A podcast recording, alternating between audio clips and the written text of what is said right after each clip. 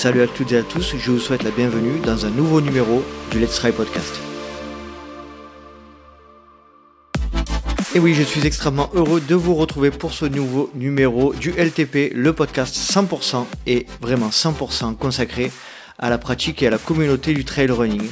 Et un 174e épisode, juste après euh, l'épisode diffusé avec Xavier Tevner. J'espère que ce dernier vous a plu. J'ai eu de nombreux, nombreux retours euh, euh, positifs et, et très, très encourageants sur, sur cet épisode. Donc je remercie une nouvelle fois Xavier pour son intervention.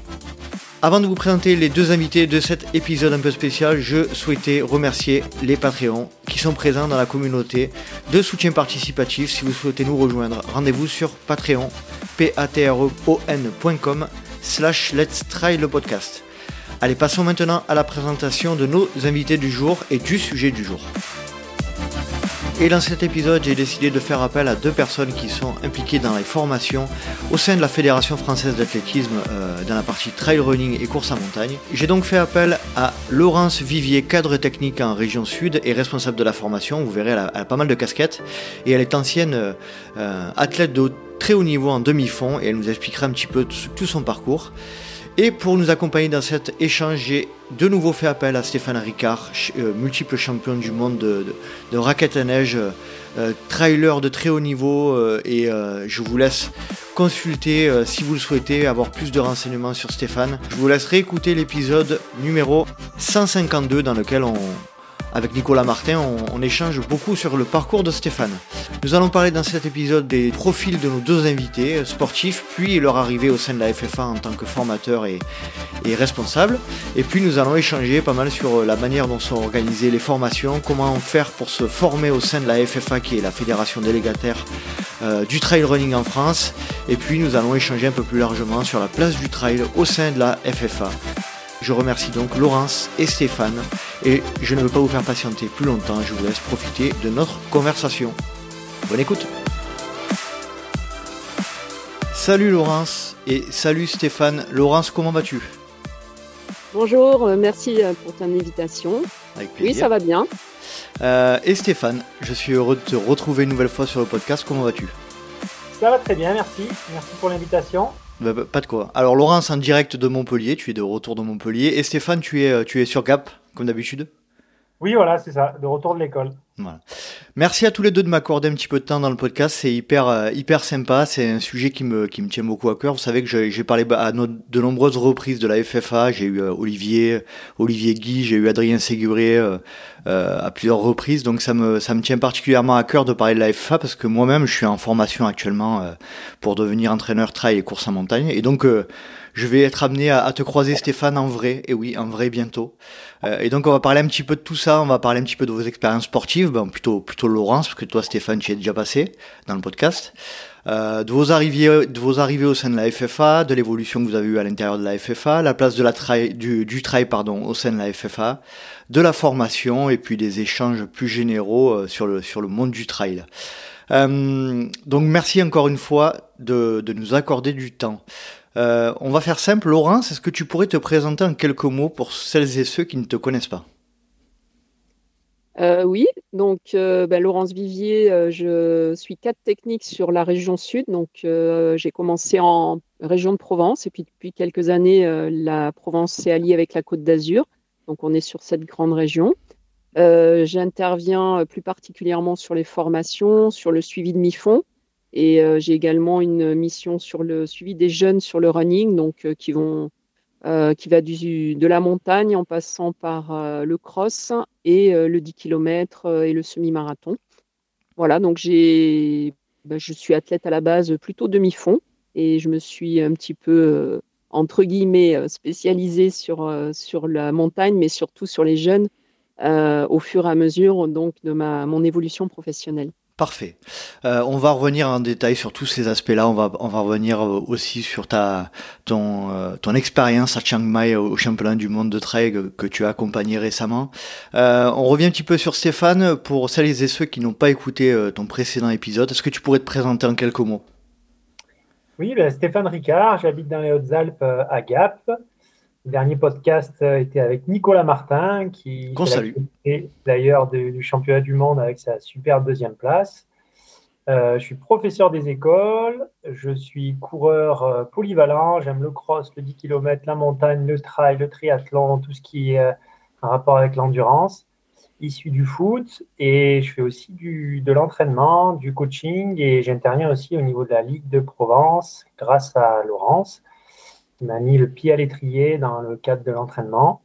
Et, voilà, et du coup, euh, là je rentre tout, juste de l'école. Parfait. Bon, mais c'est les présentations sont absolument parfaites. Merci à tous les deux.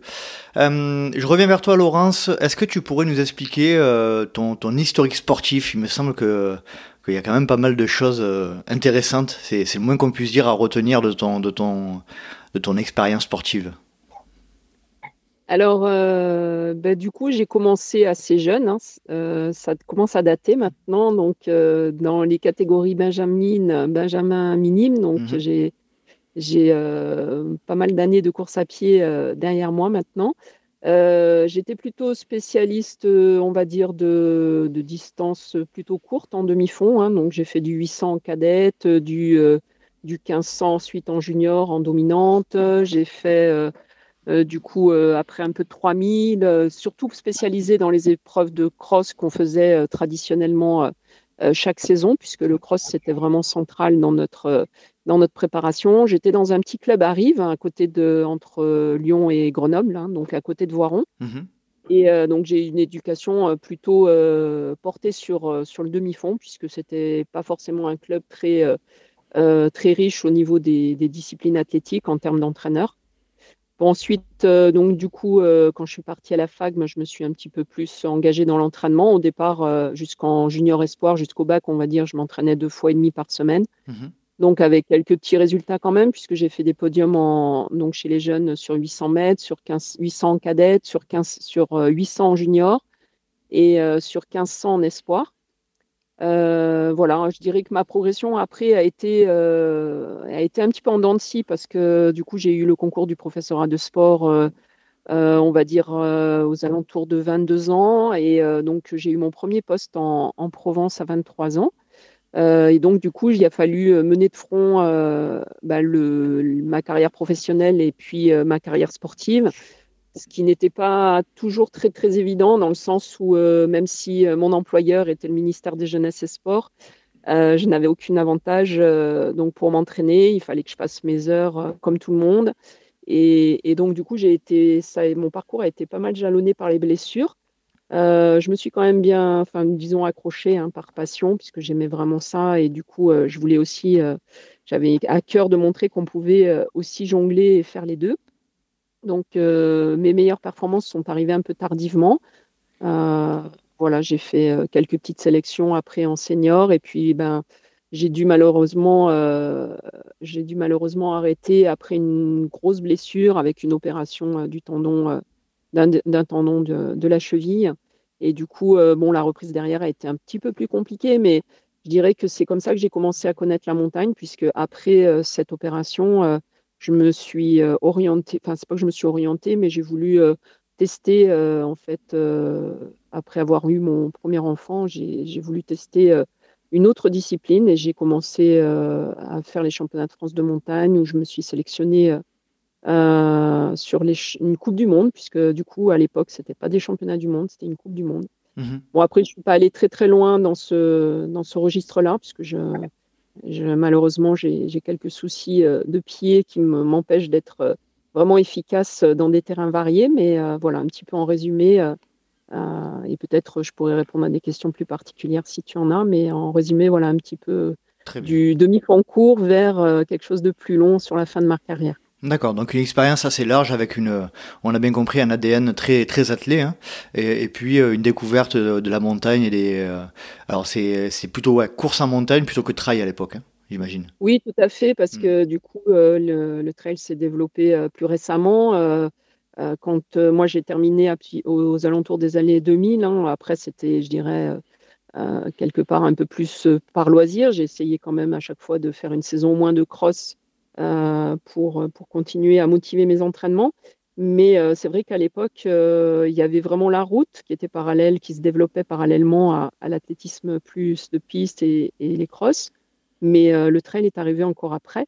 donc, j'ai jamais vraiment eu cette opportunité voilà, de découvrir cette activité quand j'étais, je dirais, vraiment athlète. D'accord. L'objectif de cette. Merci Laurent, c'était parfait. L'objectif de cet épisode, c'était un petit peu de faire comprendre aux auditrices et aux auditeurs euh, un petit peu la, la place qu'a le, trail, la course en montagne au sein de la FFA, hein, qui on le rappelle est, la fédération délégataire depuis 2012, si je dis pas de bêtises, euh, et aussi de rentrer un petit peu dans le détail de la formation, ce qui est mis en place, euh, et du coup c'est pour ça que j'ai fait appel à vous. Euh, Stéphane, est-ce que tu pourrais nous expliquer, alors on, on reviendra pas sur ton parcours, hein, ceux, ceux qui le souhaitent écouter le podcast qu'on a enregistré dans lequel il y avait Nicolas Martin également.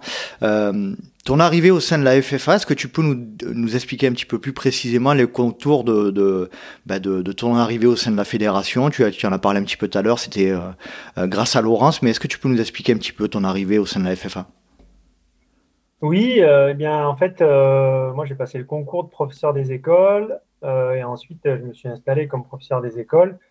Et puis rapidement, on m'a demandé d'intervenir au niveau du club. Donc le club, c'est le Gap Hautes-Alpes Athlétisme ici dans les Hautes-Alpes. Et donc, du coup, je, suis intervenu au départ euh, de manière bénévole et puis j'ai voulu davantage m'investir et j'ai essayé de faire valoir les diplômes que j'avais pu avoir euh, lors de mon cursus universitaire en STAPS, en didactique de l'EPS.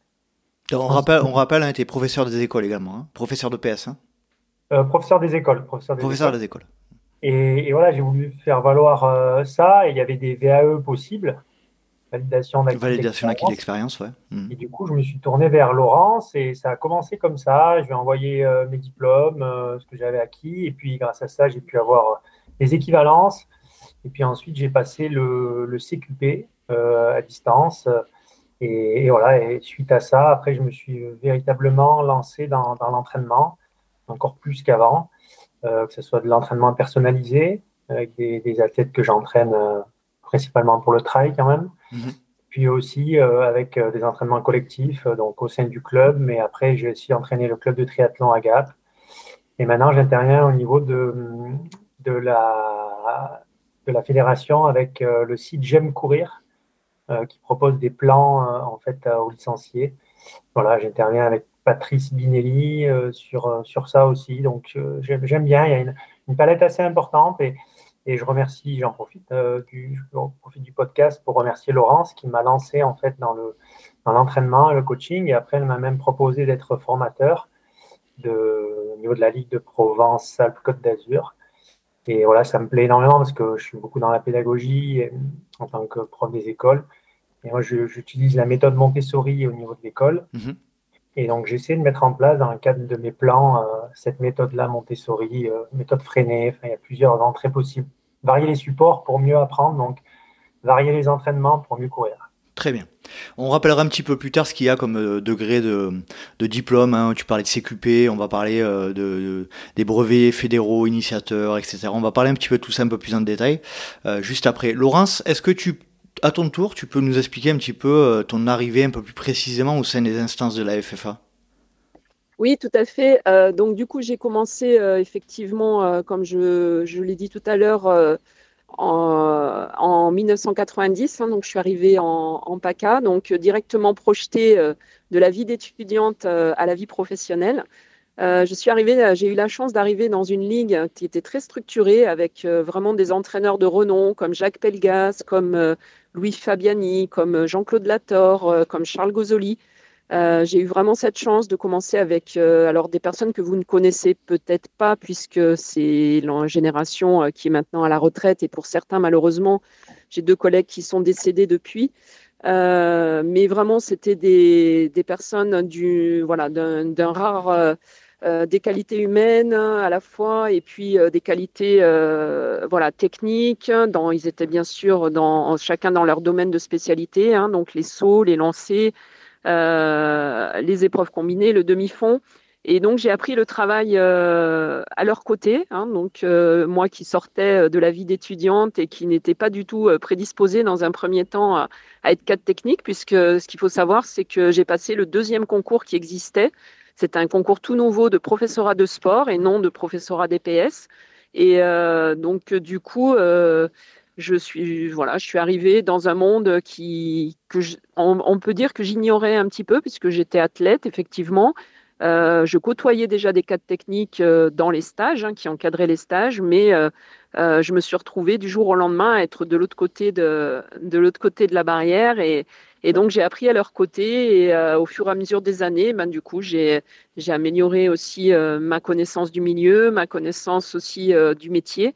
C'est un métier qui est passionnant, hein, donc pour lequel on a tendance à, à s'investir énormément, notamment au début, c'est ce que j'ai fait et ce qui, ce qui m'a apporté aussi beaucoup, mais en même temps, qui au plan sportif m'a desservi aussi à certains moments. Mmh donc voilà, mon entrée en tout cas dans la maison la maison attelée.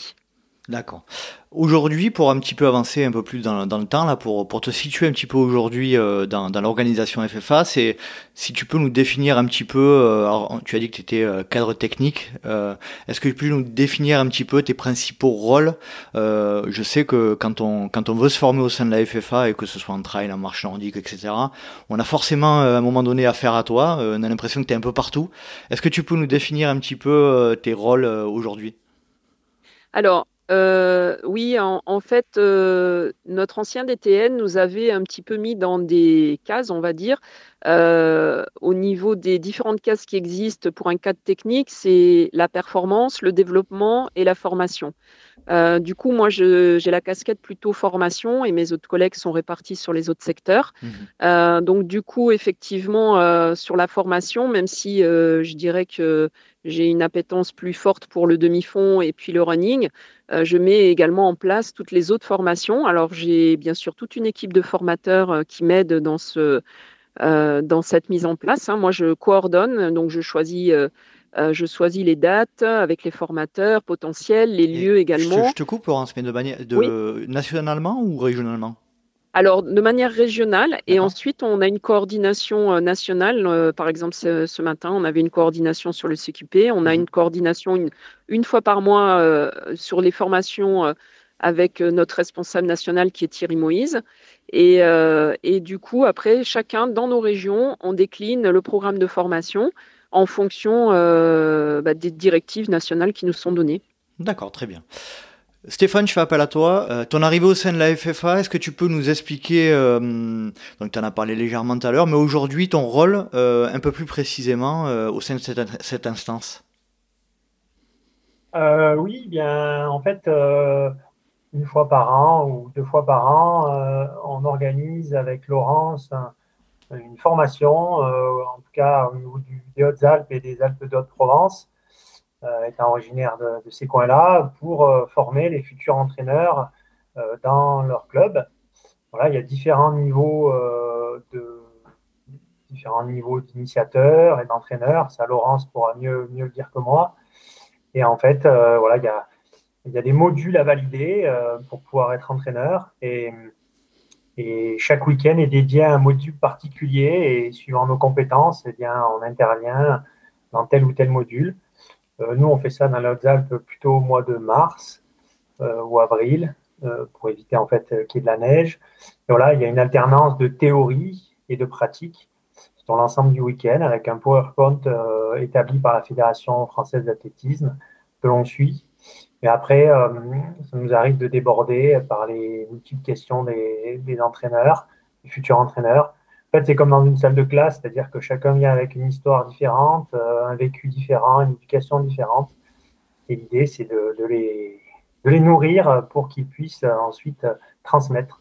Donc toi, si tu peux préciser un peu plus euh, de manière détaillée le, le module que tu, que tu, que tu donnes, c'est quoi exactement Stéphane?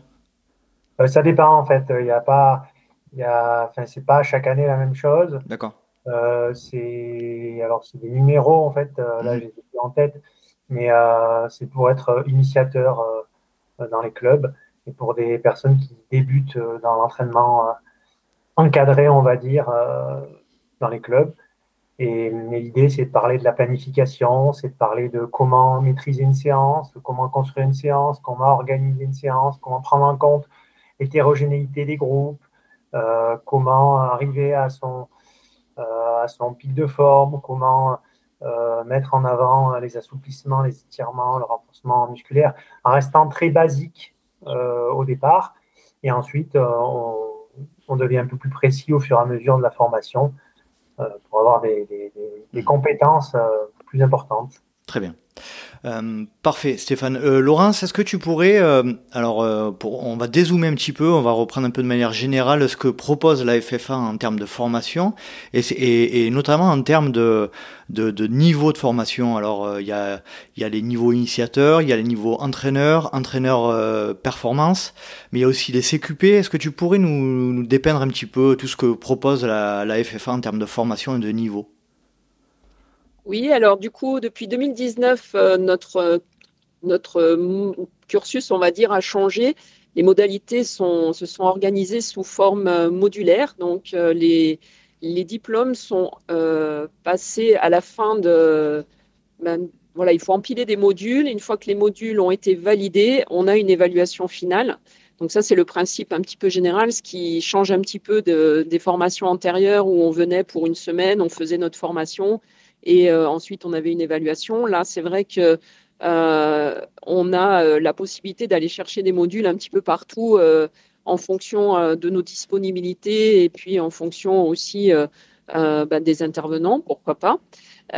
donc effectivement, il y a trois niveaux. Il y a un premier niveau qui est le niveau 1 assistant, qui permet simplement voilà, d'accompagner l'entraîneur principal du club. Ensuite, on a un deuxième niveau qui est le niveau initiateur qui se décline euh, dans toutes les spécialités euh, euh, de l'athlétisme, hein, les sauts, les lancers, les courses, le running, les épreuves combinées, la marche hein, nordique.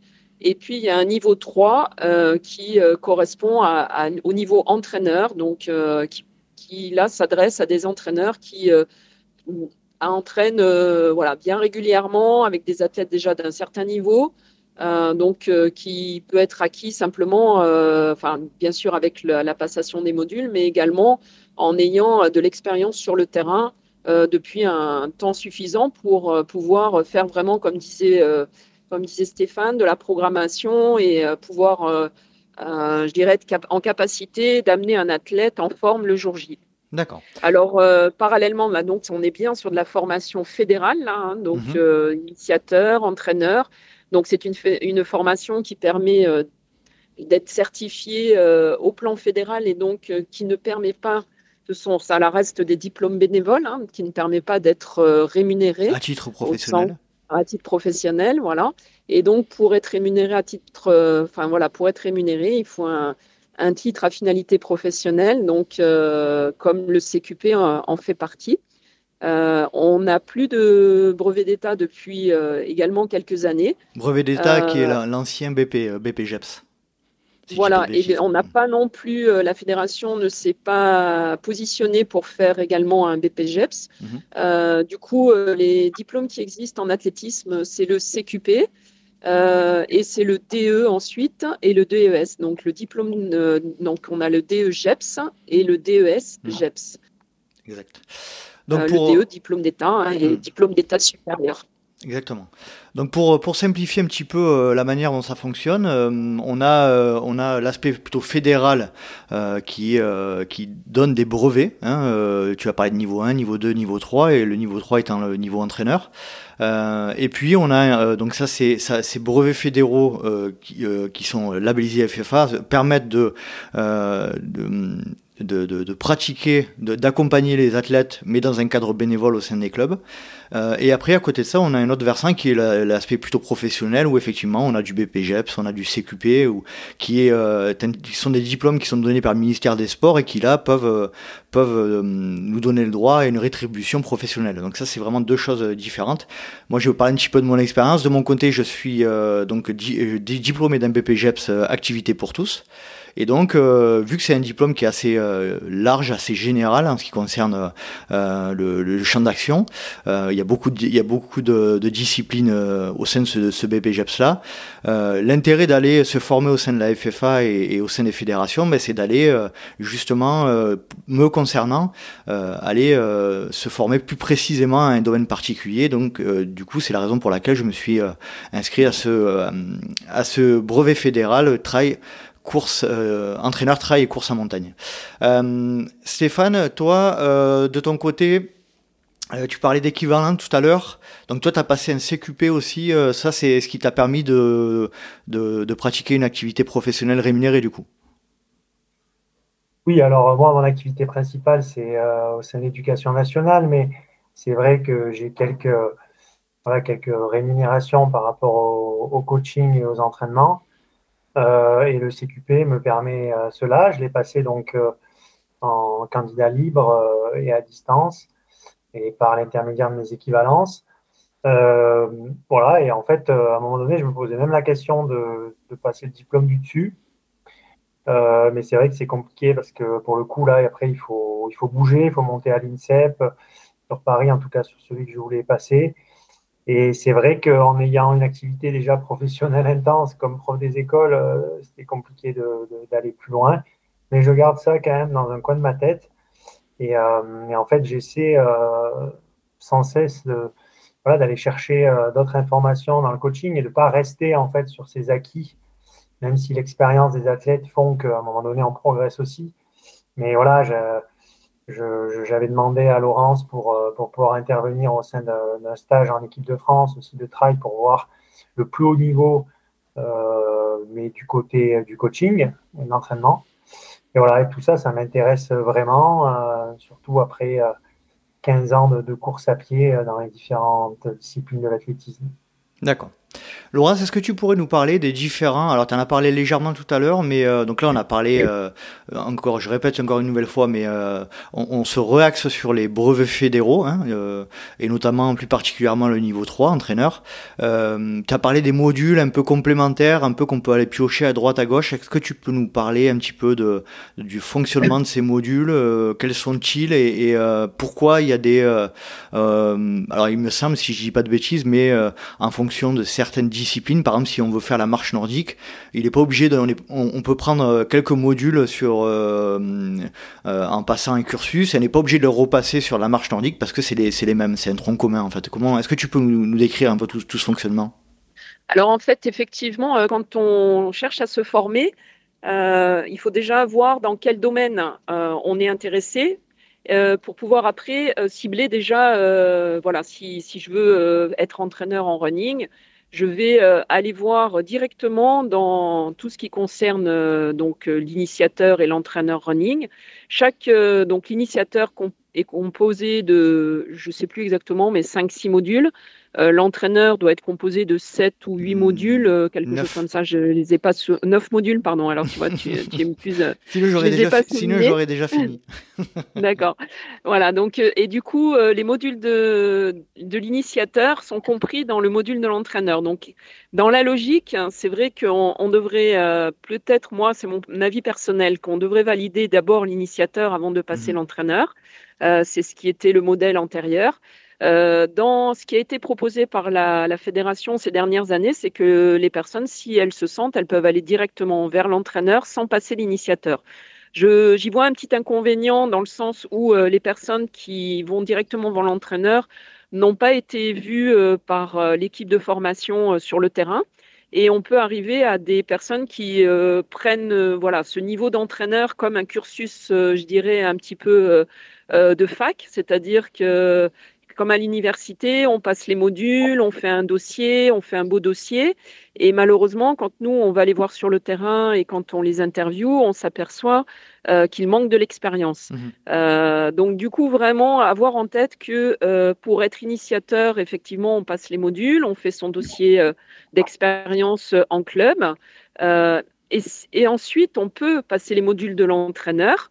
Euh, pour continuer à se former. Mais par contre, pour l'évaluation, la certification, moi, je recommande vivement euh, d'avoir quand même euh, déjà de enfin, voilà, mmh. des quelques heures d'entraînement réguliers dans le club avec un groupe d'athlètes ou avec des athlètes et plus sur plusieurs saisons, parce que c'est comme ça qu'on que véritablement on, obtient les compétences d'entraîneur. Les compétences d'entraîneur, à la différence d'un, voilà, comme je disais, d'un diplôme qu'on peut obtenir à la fac, euh, ça, s'acquiert d'abord sur le terrain. Nos, formations viennent en, bien sûr en complément, amener euh, des éléments euh, formels et des éléments qui ont été, voilà, qui font partie de la philosophie aussi fédérale, mais rien ne remplace l'expérience et mener des athlètes, conduire des athlètes à un objectif, bah, ça demande du temps.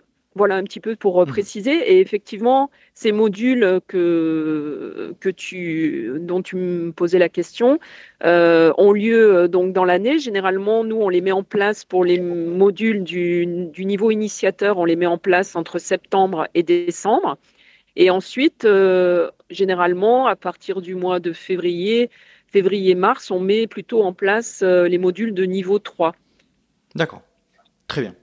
Euh, Stéphane, de ton côté, est-ce que tu pourrais nous faire un petit retour d'expérience là sur, euh, bah, je sais pas, sur quelques anecdotes que tu as de, de tes formations, euh, voilà, un petit, un petit ressenti. Ça fait combien de temps que tu, tu, pratiques et que tu formes au sein de la FFA déjà tu, peux nous le rappeler? Dirais 4-5 ans, il me semble. Ouais. Et qu'est-ce que tu en retires Ouais, c'est à peu près ça. Bah, au niveau des formations, je trouve que fait, au début, ça reste très protocolaire, au tout début de la formation, puis euh, tout le monde est très cadré, très scolaire, et puis au fur et à mesure de, l'avancée du, week-end, euh, c'est un peu plus ouvert, et c'est là que ça devient vraiment intéressant, avec des questions, euh, parce qu'il y a tellement de différences de niveau de connaissances entre les, stagiaires, en fait, les questions sont tout autant voilà, diversifiées, et moi, je trouve que c'est ça qui est vraiment intéressant. Euh, et voilà, et ça, vraiment, je, pense que ce partage d'expérience-là, il est essentiel. Alors que si le stagiaire avait lu euh, le document dans son coin ou l'avait écouté euh, dans son coin, il n'y aurait pas du tout le même, la même accroche. Alors que là, il y a vraiment un partage d'expérience, une question amène une autre question. Et voilà, après, ce qui est vraiment intéressant, c'est le travail sur terrain. C'est-à-dire qu'on on, balaye la théorie et ensuite, il y a des groupes euh, et chacun construit sa séance et en fait les autres stagiaires sont cobayes. Et c'est là qu'on se rend vraiment compte de ce que c'est d'avoir un groupe entre les mains. Euh, sur le papier, c'est facile. Et après, quand on se retrouve euh, sur le terrain, ben là, voilà, il y, a, vraiment une prise de conscience et c'est ça qui est, qui est intéressant. Mhm. Dans mon goût, il faut favoriser ça. Plus pratique. Ouais. la mhm. pratique, la pratique, la pratique. Après, les anecdotes, j'en ai pas vraiment à part que parfois, euh, euh, voilà, les, stagiaires font faire des choses euh, à leur groupe juste parce qu'on leur a dit de faire les choses, exemple les éducatifs, sans mmh. savoir pourquoi, sans savoir comment, sans connaître la technique. Et en fait, s'ils font ça dans les clubs, ben forcément, au bout d'un moment, ça va pas fonctionner parce que si on ne trouve pas du sens soi-même, comment, comment les autres ils peuvent trouver du sens après une journée de boulot où ils ont envie justement de se, voilà, se décontracter et de, mmh. de courir c'est clair. Euh, Laurence, est-ce que tu pourrais nous parler de, des différents intervenants euh, que, que, vous avez euh, au sein de la, de la formation Moi, j'ai, comme je te le disais tout à l'heure, j'en suis à, à, 7 modules sur 9, il m'en reste deux à passer, ou, ou, ou, un seul, je sais plus. D'ailleurs, je crois que c'est le dernier, c'est celui avec Stéphane. Mhm. Au niveau des intervenants, on sent qu'il y, euh, il y, a, il y a pas mal de profils différents. Moi, j'ai eu, euh, je crois que j'ai eu Roger Higo, j'ai eu, j'ai eu pas mal de gens euh, avec des profils un peu différents et, et, et notamment certains avec des, des, profils très très athlés historiques. Euh, et euh, avec avec de alors ce sont souvent des, formateurs qui donnent des modules un peu un peu généraux hein, comme comme développer les fondamentaux en running etc mais comment vous choisissez au sein de la FFA les intervenants qui, euh, qui forment, euh, qui forment les, les, futurs coachs?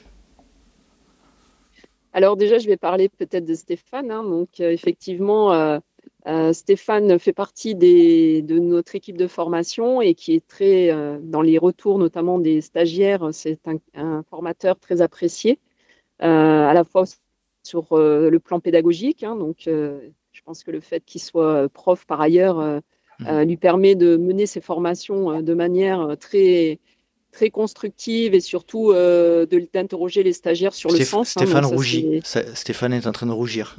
ah, il m'en un peu plus.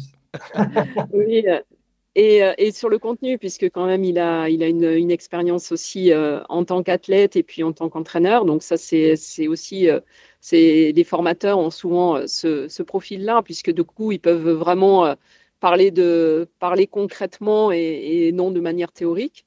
Euh, du coup, euh, c'est vrai que Stéphane intervient sur plusieurs modules, euh, à la fois du niveau 2 et à la fois du niveau 3. Il intervient également dans les évaluations, puisque on a des évaluations à faire et donc du coup, je le sollicite pour les évaluations. Après, sur les autres formateurs, effectivement, on a, on a plein de profils différents suivant, suivant les modules. Généralement, ils sont, voilà, ils sont choisis par rapport aussi à leurs compétences dans leur spécialité. Hein, euh, et puis euh, sur, le plan, euh, sur le plan pédagogique aussi. il peut arriver effectivement sur des modules un peu transversaux, comme tu as pu vivre puisqu'on a un module qui est améliorer les capacités physiques en demi-fond, running, marche nordique. Du coup, c'est vrai que c'est difficile de trouver un intervenant qui soit vraiment, qui ait toutes les casquettes, parce que bah, celui qui est sur le demi-fond, il n'est pas forcément sur, sur le hors-stade. Euh, donc parfois, c'est vrai qu'on a euh, quelques difficultés à ce que le contenu qui a aussi été euh, mis sous une certaine forme puisse correspondre à tous les publics, notamment sur ces modules un petit peu qui touchent plusieurs spécialités. Mmh. mais globalement, je dirais que sur la Ligue, on est riche de, formateurs qui, vraiment bah, déjà sont passionnés quand ils viennent sur la formation. un peu, ils donnent tout. Hein. Je pense qu'ils sont pas avares de, de leur temps et pas avares de, de ce qu'ils veulent dispenser. Donc, euh, euh, c'est très rare quand j'ai des retours négatifs euh, sur les formations. Alors, peut-être que effectivement, il y a un peu d'insatisfaction, notamment des trailers, puisque le contenu sur lequel on s'appuie aussi a été fait quand même beaucoup pour, pour la route dans un premier temps et demanderait un petit peu à, à être un peu plus, je dirais, toiletté et puis euh, remis à jour euh, sur certaines choses pour être un peu plus euh, en, version, en version course nature. Après, à la, à, la, décharge de la FFA, le, sport, le trail est, relativement jeune, on en a parlé tout à l'heure aussi. Donc c'est pas forcément évident. On a très peu de retours aussi d'expérience sur, sur tout ça, donc il faut quand même que le temps, que, que, tout ça se, se mette en place. Mais on va, euh, on va parler un petit peu de mon expérience. Euh, moi, c'est vrai que j'ai commencé cette formation il y, a, un peu plus, il y a presque un an, je crois. Et euh, j'avoue en toute sincérité que hum, bah, j'ai ressenti hein, clairement que le trail et avait du mal à faire à faire euh, son trou, à, à, vraiment prendre sa place au sein de la FFA. Alors pas forcément euh, que, que d'un seul, seul, point de vue de formation, mais d'un point de vue plus général. Hein. On, a, on a quand même un peu l'impression, de mon point de vue, c'est personnel, que, que le trail, on, voilà, on a un petit peu des extraterrestres et puis on a, on a, on a un peu mauvaise réputation, j'ai l'impression. Euh, là, ça n'engage que moi encore une fois. Stéphane, de ton point de vue, désolé de te mettre dans cette situation, mais comment tu Comment tu t'es senti considéré en arrivant au sein de la FFA euh, de ce point de vue-là? C'est-à-dire par rapport à quel point de vue? Par rapport au fait que, que, tu viens du trail et que, euh, et que le trail, euh, historiquement, est, tout jeune et n'est pas forcément très représenté, très, on va, on va pas dire considéré, mais un peu moins considéré que le, que, le running ou le, ou le, ou le, stade, par exemple. Bah déjà, je trouve qu'il est de plus en plus considéré quand on voit l'impact du championnat du monde qu'il y a eu en Thaïlande, j'ai l'impression que ça a pris quand même encore une ampleur, autant sur les premiers championnats, pour en avoir bien parlé avec Nicolas Martin et Julien Rincon, qui sont vraiment des amis dans de la course à pied, euh, c'était peut-être une niche. Puis maintenant, voilà, quand on voit le niveau qu'il va avoir au championnat de France le 19 mars à Millau, euh, tout le monde veut sa sélection, donc euh, ça montre qu'il y a un intérêt. Même si pour l'instant, il, peut avoir deux vitesses, avec d'un côté des grandes organisations euh, d'événements euh, et de l'autre euh, une fédération qui essaie de se rallier à ces grands événements, mais c'est pas forcément facile. Après, pour ma part, j'ai toujours eu la culture de la FFA venant de la course route et du cross. Donc, mhm. forcément, en fait, quand je me suis mis à faire du trail, pour moi, je voyais pas bien la différence au départ entre la course en montagne et le trail. pour moi, c'était courir en nature, en fait. Après, voilà, il y a une distinction avec les, avec les kilométrages.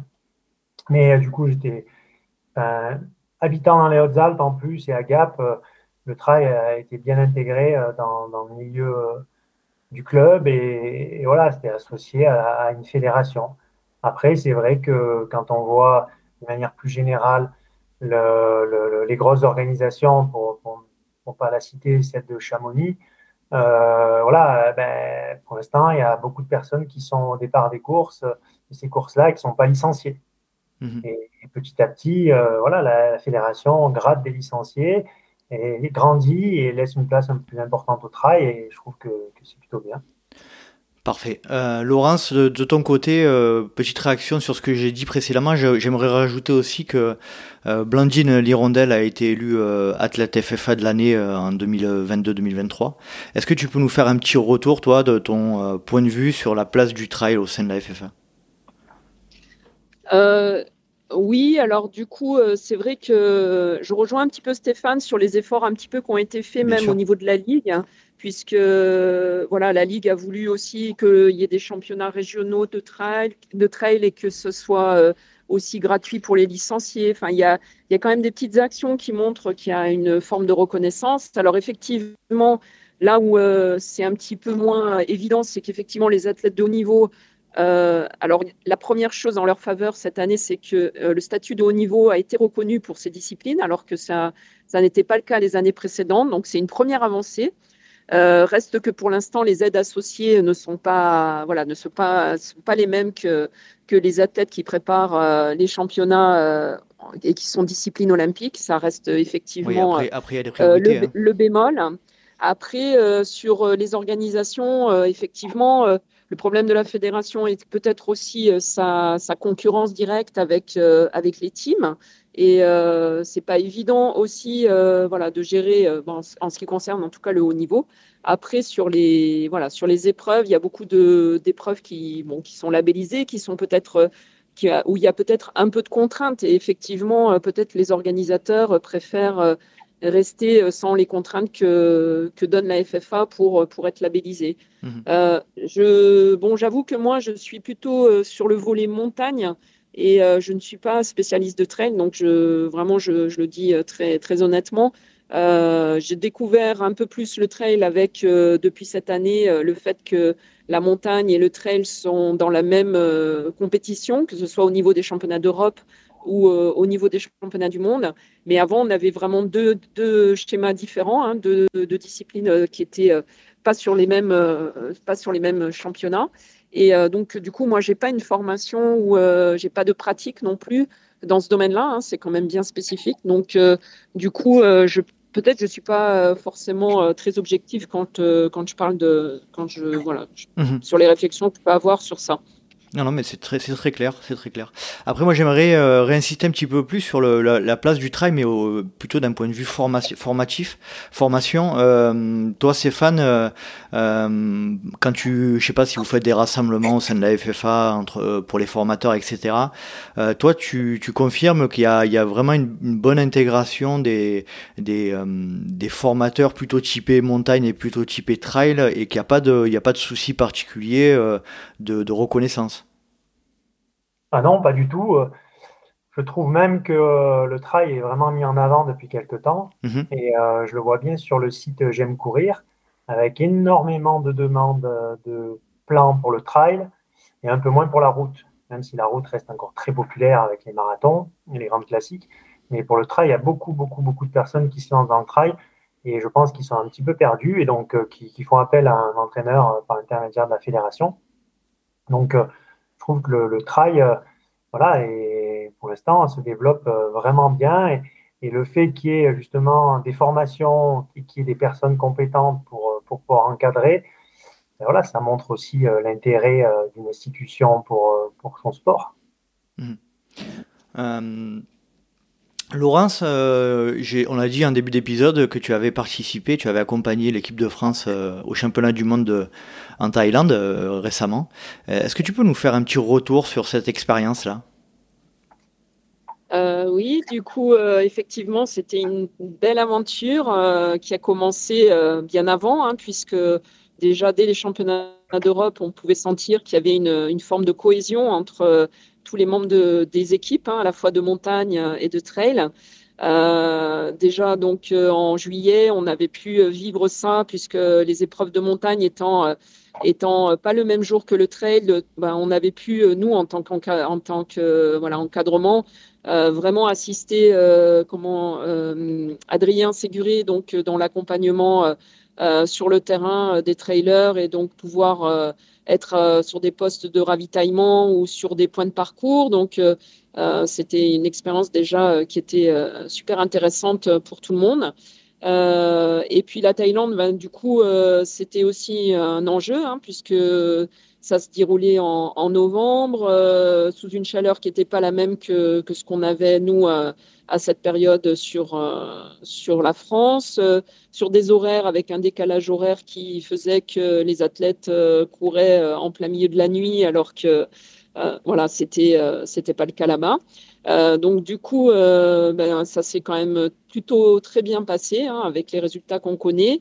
Il y a eu quelques personnes qui ont eu qui ont eu des soucis, mais c'était c'était un petit peu inévitable aussi. On peut pas faire 100%, notamment quand il y a des contraintes comme comme il y avait. Mais je Vraiment, je tire mon chapeau euh, justement aux trailers, encore plus que peut-être euh, les coureurs de montagne, même si ceux-ci ont, ils ont aussi leur mérite. Mais quand on connaît le degré de chaleur et le degré euh, d'hygrométrie qu'il y avait sur, sur le parcours, vraiment, ils ont, ils ont très très bien géré et, et, et puis ça, il y avait une, une grosse dynamique collective, un bel voilà, une belle, euh, une belle énergie en commun là, qui fait que bah, tout, le monde a, tout le monde a donné le meilleur et que ça, ça a permis de ramener euh, les médailles, euh, des médailles d'or, d'argent sur, sur l'équipe de France. Quoi. Hmm. parfait. Stéphane, de ton côté, toi qui es très proche de, de Nicolas Martin notamment, bon, on sait très bien que Nicolas Martin, qu'on salue d'ailleurs une nouvelle fois, est très proche et très, très, très, comment dire, l'équipe de France lui tient vraiment beaucoup à cœur depuis de nombreuses années, ça a toujours été une de ses priorités. Euh, sans forcément parler pour lui, mais euh, tu as l'impression, toi, en étant au contact de ces, de ces athlètes, que, que l'équipe de France, est, de manière générale, a une place plus importante dans les carrières aujourd'hui, au niveau du trail? Ben là, c'est vrai que j'étais en, stage pendant les vacances avec Nicolas Martin, avec Thibaut Garivier, Mathieu Delpeuch, voilà, il y avait, il y avait aussi d'autres jeunes qui étaient là avant et, tous, en fait, ils veulent euh, continuer soit l'expérience en équipe de France, soit avoir une première expérience en équipe de France, ce qui montre bien que voilà, l'équipe de France maintenant elle est ancrée, malgré le fait qu'il y ait euh, plein d'autres courses à côté, plein d'autres circuits. Un championnat du monde reste un championnat du monde, euh, un titre de champion du monde reste un titre de champion du monde, et, voilà, et ces athlètes-là, ils jouent le jeu à fond de la fédération et de leur sport et je trouve que tout le monde devrait faire de même parce que, parce que chaque, année, il y a une étoffe de, coureurs supplémentaires sur les championnats. Et voilà, ça donne une crédibilité encore plus importante. Et, et je trouve qu'une discipline, pour qu'elle grandisse, il faut qu'il y ait euh, aussi euh, ces institutions-là. Et, voilà, les fédérations, elles en font partie parce que les circuits privés, à un moment donné, ont peut-être leurs limites même si c'est très bien hein, d'avoir des circuits euh, privés à côté, mais on voit dans tous les grands sports, ben voilà, au foot, euh, la Coupe du Monde de foot, euh, personne ne dirait je participe pas à la Coupe du Monde de foot. Ben, il faudrait que ça soit pareil pour le trail, en fait, que le championnat du monde, ça devienne une référence. Et, petit à petit, les instances font que, ça devient, voilà, pour, bien connaître Nicolas, mais même Julien aussi, Rincon, euh, ils jouent le jeu à fond de la fédération. Et grâce à ça, ils ont vécu euh, des émotions énormes et ils ont pu voyager et puis voir aussi le trail à travers différents pays. Et ça, euh, ça, ça n'a pas de prix en fait. Euh, Laurence, est-ce que tu, tu pourrais nous dire un petit peu ce que ça représente en termes, alors pas forcément financiers, mais en termes de, de, moyens mis en œuvre pour ces championnats du monde Là, à Shanghai, on n'arrive pas peut-être pas, bien à se rendre compte de, de, ce que la fédération met malgré tout en face pour, pour que ben, pour qu'on ait une belle équipe dans les championnats internationaux. Oui, tout à fait. Donc là, justement, c'est ce que je voulais euh, peut-être euh, rajouter par rapport à, à ce déplacement, c'est que là, justement, euh, vraiment, tout a été mis en, œuvre pour que ça, soit une réussite. à savoir que les athlètes sont partis à peu près 13 jours avant le, avant l'échéance, mhm. ce, qui, ce qui a permis une adaptation parfaite, hein, on va dire, aux conditions climatiques. Ensuite, il y a eu quatre kinés qui ont été prévus pour, pour l'encadrement. Donc ça, c'est quand même euh, énorme aussi, un médecin, quatre kinés euh, pour, pour fonctionner et vraiment euh, être à l'écoute de tous les athlètes. les conditions aussi d'hébergement ont été choisies avec précision pour parce qu'on sait aussi que bah, malheureusement, hein, le moindre écart en termes alimentaires peut, peut être préjudiciable ensuite pour, pour la performance. Donc, enfin, l'hôtel où on était, la restauration était était euh, quand même optimale, même si euh, ça n'a pas évité euh, complètement, hein. il n'y a pas eu 100%, je dirais, de, réussite à ce niveau-là, puisque quelques-uns ont été embêtés, notamment Christelle, de, Christelle Deval, qui a eu des soucis gastriques, mais ce n'était pas la seule. Mais voilà, c'était vraiment propre à une alimentation qui, change complètement de ce qu'on peut avoir en France. mais voilà, de ce côté-là, en tout cas, comme je disais, les quatre kinés plus l'investissement mis euh, dans l'hébergement euh, et euh, une venue sur la compétition qui était suffisante pour que l'adaptation se fasse. C'était, c'est des moyens énormes, on ne se rend pas compte, mais mhm. financièrement, c'était un, gros, gros budget. On est d'accord. Stéphane, est-ce qu'on va parler un petit peu de l'avenir là, des prochaines semaines, des prochains mois? Alors, prochaine semaine, on t'en a parlé aussi tout à l'heure, le trail de la Cité de Pierre à Millau, aux alentours de Millau, va avoir lieu d'ici à peu près deux semaines, je crois, puisque là, nous sommes le 6 mars et je crois qu'il a lieu mi-mars.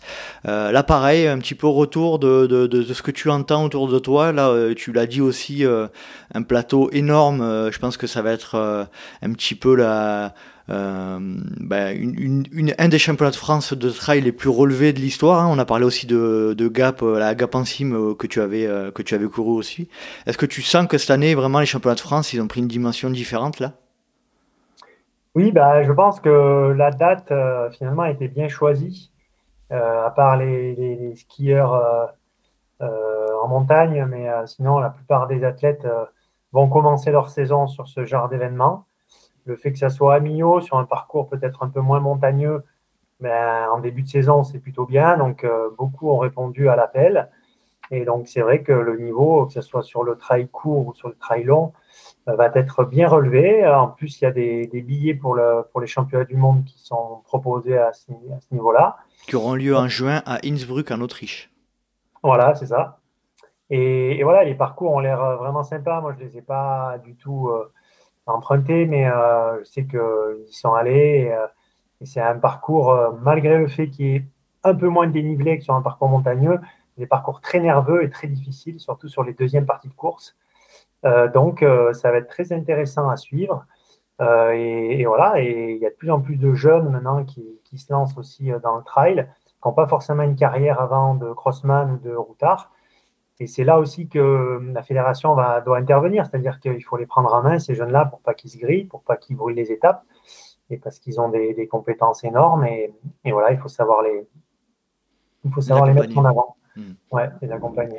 Laurence, toi qui n'es pas. Alors, tu disais tout à l'heure, hein, tu es plus spécialisé dans la, course en montagne, donc ce, fameux championnat de France euh, qui aura lieu au Trail de la Cité de Pierre, tu peut-être pas moins au courant, mais euh, qu'est-ce qui, euh, de manière générale, hein, qu'est-ce qui doit être fait pour qu'un événement comme ça soit, soit considéré comme manche de championnat de France ou comme, ou comme carrément championnat de France? Ben, je pense que c'est déjà la qualité du parcours. Hein, donc, effectivement, là, la, la, pour revenir juste sur la date, c'est qu'il a été placé de manière euh, optimale pour pouvoir euh, euh, se, coordonner avec des championnats d'Europe qui se trouvent en juin et début juin à Innsbruck, alors que d'habitude ils sont début juillet, donc c'était compliqué de faire des sélections plus tardivement. Championnat du monde, non, Laurence? Oui, pardon, championnat du monde, oui, pardon. Du coup, euh, c'est vrai que c'était compliqué euh, de mettre deux échéances euh, trop rapprochées, donc ce qui explique pourquoi ils sont un peu tôt dans la saison. Mais effectivement, je crois que le parcours et l'équipe d'organisation est très importante, dans le sens où on a eu déjà des, championnats de France où c'était, ça se déroulait avec un peu d'approximation au niveau notamment de l'équipe d'encadrement, de, des signaleurs. Donc ça, je pense que c'est très important qu'une organisation puisse avoir un, parcours effectivement qui corresponde bien à la spécialité, mais aussi que le COL, hein, le, comité d'organisation locale, soit suffisamment bien organisé et suffisamment nombreux euh, pour qu'il n'y ait aucune ambiguïté dans les parcours, euh, que euh, bah, du coup il y ait aussi une révision juste avant pour pas que les chasseurs ou autres promeneurs débalisent ou ou entraînent des perturbations parce que on a eu des échéances, comme je te le disais, qui, qui se sont mal terminées avec des athlètes qui ont été mal orientés, qui ont euh, qui étaient à une place et qui se sont retrouvés euh, derrière d'autres. Donc, euh, je pense que la qualité d'une organisation, ça tient beaucoup à, au nombre de personnes qui peuvent, qui peuvent l'encadrer et notamment le jour J, euh, qui peuvent être sur le parcours euh, au bon, au bon, aux bons endroits, on va dire. On salue Guillaume Prax, qui est l'organisateur du Trail à Cité de Pierre. D'ailleurs, lui, il a été euh, euh bah, habitué, entre guillemets, puisque c'est bon, la troisième édition qui aura lieu cette année. Et l'année dernière, j'étais sur place et il y avait, elle était labellisée FFA. Elle n'était pas champion de France cette, cette course, mais elle était labellisée FFA. Et il y avait un, il y avait un, comment dire, un, alors je sais pas comment on les appelle, un, jury, un juge, un jury ou quelqu'un qui venait contrôler la, bonne, euh, le bon déroulement de la course. Est-ce que tu peux nous en parler un peu plus précisément, Laurence?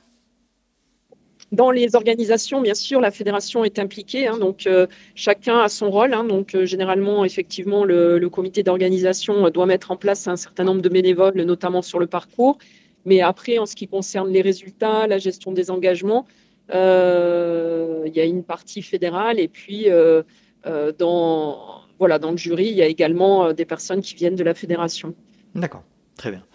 Ok pour ça, ben c'est parfait. Euh, Stéphane, est-ce que tu peux euh, nous dire, là on, arrive tranquillement à la fin de notre échange, ce que tu imagines que, sera la, la, place de la FFA au, sein du trail dans l'avenir? Est-ce que tu penses que c'est une, une, fédération qui pourra fédérer les circuits privés, publics un peu?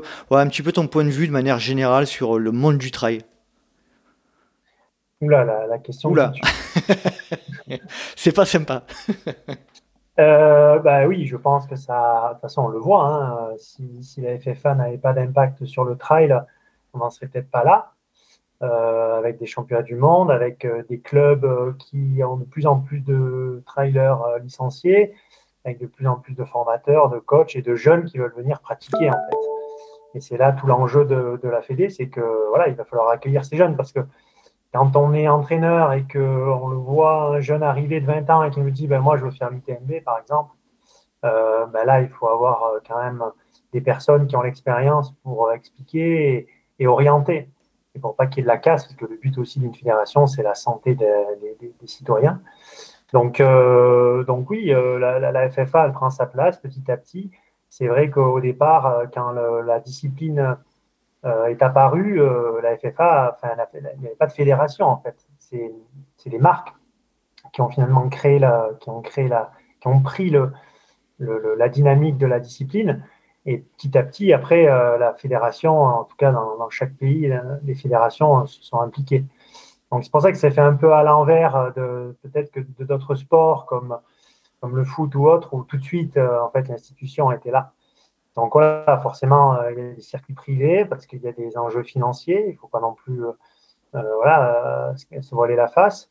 Mais, en fait, le trail a tout à fait sa place dans l'athlétisme parce que l'athlétisme, c'est courir, que ce soit sur un stade ou en dehors d'un stade. Et en dehors d'un stade, ben, il y a la route, mais il y a aussi les montagnes. Et, et dans un pays comme euh, la France, euh, ben voilà, on doit être des acteurs euh, de cette évolution-là, hein, avec les Alpes, les Pyrénées, les Vosges, etc., le Jura. On a plein de trailers en herbe prêts à, prêts à arpenter les sentiers. Parfait Stéphane. Laurence, pareil de ton côté pour terminer, une petite réflexion sur bah, l'évolution du trail au sein de la FFA ou inversement, quel est ton point de vue? Comment tu vois l'avenir? Alors du coup, euh, ça me fait peut-être préciser, euh, peut-être ce que j'ai pas dit tout à l'heure dans le cadre des formations. On a eu euh, toute l'année dernière une réflexion sur justement les écoles de trail jeunes. donc Guillaume Prax, dont tu parlais tout à l'heure, est à l'initiative des écoles de, d'écoles de trail, donc qui ne sont pas forcément celles peut-être initié par la fédération, mais en tout cas, le travail qu'il réalise est de, grande qualité. Donc, ça a été une source d'inspiration, notamment pour Olivier Guy, qui a coordonné un petit peu le travail. Et donc, du coup, des contenus ont été faits sur sur la une section trail jeune, comment comment on accompagne, comment, euh, quel contenu on propose aux, athlètes euh, à différentes tranches d'âge. On a mis en place aussi un module euh, ouvrir une section trail qui correspond à des gens qui veulent monter une section dans leur club ou en tout cas qui veulent peut-être avoir plus d'informations parce qu'on se rend compte que souvent ça se fait de manière peut-être euh, bah, historique euh, il y a, ça se fait un petit peu de manière intuitive, mais euh, les aspects sécurité ne sont pas toujours pris en compte. les aspects aussi compétences de l'entraîneur et, et, notamment les compétences à différentes tranches d'âge. ne sont pas tout le temps aussi les bonnes. Donc, je dirais que voilà, le cursus de formation vient un petit peu pallier à, ces manques qui ont été constatés. Euh, donc je pense effectivement qu'il y a une prise en compte de la fédération. Euh, euh, tous ces contenus ont été validés, reconnus, les modules sont mis en place. donc bien sûr, ce sont des, peut-être des gouttes d'eau, hein, mais ces gouttes d'eau montrent quand même que il y a vraiment une prise de conscience que le trail ne touche pas non plus uniquement les personnes d'un certain âge ou ceux qui euh, sont uniquement en loisirs. Ça touche aussi euh, les jeunes euh, qui peuvent être proches des montagnes ou qui ont une affinité aussi, hein, puisque quand on voit les résultats de la course de montagne, il y a des gens qui viennent de Paris, il y a des gens qui viennent de Bretagne, de Normandie, sur des, régions qui sont d'origine de régions plus, plus plates et qui sont avec cette, voilà, cette envie de, de se tester sur euh, des chemins euh, différents de, la piste. Donc je pense que voilà la, reconnaissance aussi, euh, par exemple, de titres en cadet, en montagne, alors qu'avant, ben, du coup, les titres, c'était qu'à partir de junior. Donc là, il y a aussi de l'argent qui est mis sur une Coupe de Monde cadet, sur les jeunes en junior. On va dire que avant, sur la course de montagne, il y avait soit les championnats d'Europe, soit les championnats du monde ces dernières années. Euh, les athlètes ont pu participer aux deux échéances. Donc voilà, il y a eu des petites choses qui sont euh, quand même significatives. Donc j'espère que ça va continuer dans ce sens-là et euh, avec notamment la reconnaissance des athlètes de haut niveau en trail cette année, bah, ça sera peut-être encore dans les années futures. peut-être on, va prier pour que l'ANS euh, mettre un peu d'argent aussi sur ces disciplines qui malheureusement ne sont pas olympiques, mais qui euh, sont tout aussi euh, belles, tout aussi exigeantes et qui sont surtout la vitrine de, de nombreux licenciés de notre fédération. Ben, c'est parfait, Laurence. Hein, ça montre bien euh, ton intervention, ta conclusion montre bien à quel point euh, ben, le trail euh, a toute sa place aujourd'hui dans la FFA. C'est long, c'est c'est parfois un peu fastidieux parce que effectivement on fait avec la culture, la culture qui est qui est qui est ancienne, etc. Mais les choses évoluent. les le, le, trail est pris en considération. Moi, je le vois. alors comme je le disais, hein, je vais pas, je vais pas mentir, hein, euh, euh, tout, tout n'est pas parfait, mais en tout cas, euh, voilà, le, on, on, sent que les choses bougent, les choses évoluent, et, et ça, c'est tout à votre honneur. Et je vous remercie vraiment d'avoir partagé vos expériences et, votre, et vos points de vue sur, sur tous ces sujets-là. Stéphane, est-ce que tu veux conclure avec un mot de la fin? Là aussi, il y a une deuxième question qui tue quand même. La dernière fois, tu m'as pas fait ça. Euh... Non, non, mais euh, moi, je, je, pense que tout ce qui a été dit là, euh, voilà, ça va faire que s'amplifier dans les années à venir. Je suis d'accord. La discipline, la discipline elle, prend. On voit vraiment l'engouement euh, autour de ça et on le voit même au niveau des gamins. moi, il y a plein de gamins à l'école qui me demandent est-ce qu'on peut faire, on peut aller courir dans la montagne, faire du trail dans la colline Est-ce que ça c'est du trail? Enfin, voilà, le mot ils le connaissent. Et quand les gamins commencent à, à faire les choses et à, propulser les choses, bah, souvent, hein, ça, c'est bon signe aussi, c'est que ça arrive jusqu'à leurs oreilles et qu'ils ont envie de faire du sport. C'est parfait. Laurence, un petit mot pour euh, terminer? Bah, écoute, je te remercie parce que je pense que au même titre que les webinaires euh, que l'on peut faire et, et, et euh, Stéphane en avait fait un d'ailleurs, Euh, je pense qu'il faut qu'on continue à, en parler, notamment à partager les expériences. Adrien Séguré avait aussi fait un, webinaire pour la fédération il y a quelques temps. je pense que c'est comme ça, en partageant les expériences, qu'on va continuer à avancer et effectivement quand il y a euh, peut-être des critiques à faire, ce qui, est normal. Hein. Je pense que notamment euh, ce que tu disais par rapport au contenu de formation, qui sont parfois dispensés par des entraîneurs qui sont euh, plutôt pistes et avec une moindre expérience dans le domaine du running. Il faut qu'on arrive à compléter, je dirais, nos modules de formation par, ça, par la formation continue. Parce que les modules de formation, c'est quand même des gouttes d'eau aussi dans, dans la carrière d'un entraîneur. Hein. Euh, c'est peut-être deux jours, trois jours, euh, c'est insuffisant pour compléter une expérience. et les entraîneurs souvent ont besoin de plus de conseils. Donc, je pense que les, les podcasts, les, les, webinaires sont des bonnes, des bonnes solutions actuellement. Mhm. Voilà. Et puis les colloques, quand, il, quand ça sera possible aussi, pour rassembler les gens et, et faire en sorte que les, les voilà, les, les échanges soient, se fassent de manière plus directe. Tout à fait. Eh ben, c'était parfait. J'ai passé vraiment un agréable moment. Merci euh, Laurence, merci Stéphane. C'était euh, c'était top. Et puis Stéphane, bientôt, on va peut-être se voir en vrai. Alors je sais pas quand, euh, mais bientôt, peut-être. Peut-être dans le dévolu. Peut-être dans le dévolu. je vous remercie et je vous souhaite une bonne soirée. Merci à toi et bonne continuation et à bientôt. Et à très vite. Salut. Et voilà, cet épisode est à présent terminé. Je remercie énormément Laurence Vivier et Stéphane Ricard d'avoir partagé leur expérience dans cet épisode. Si vous souhaitez rejoindre le Let's Try Podcast sur les réseaux sociaux, rien de plus simple, rendez-vous sur Facebook ou Instagram à Let's Try Podcast. Vous pouvez également me suivre à titre personnel sur Facebook, Instagram, LinkedIn ou Strava à Nicolas Guilleneuf. Si vous souhaitez aider le Let's Try Podcast, vous pouvez faire deux choses. Soit rendez-vous sur Apple Podcast ou Spotify et vous pouvez noter le podcast avec 5 étoiles et un petit commentaire. Pas moins de 5 étoiles, hein, ça sert à rien. Euh, et sinon, vous pouvez en parler autour de vous. Ceci a pour conséquence d'augmenter la communauté euh, des, auditeurs du LTP. Et ça, c'est euh, le, plus important d'agrandir cette merveilleuse communauté d'auditeurs et d'auditrices. J'espère vous retrouver pour un prochain numéro du Let's Try Podcast et d'ici là, n'oubliez pas, si vous pensez que c'est impossible, faites-le pour vous prouver que vous aviez tort. Salut, salut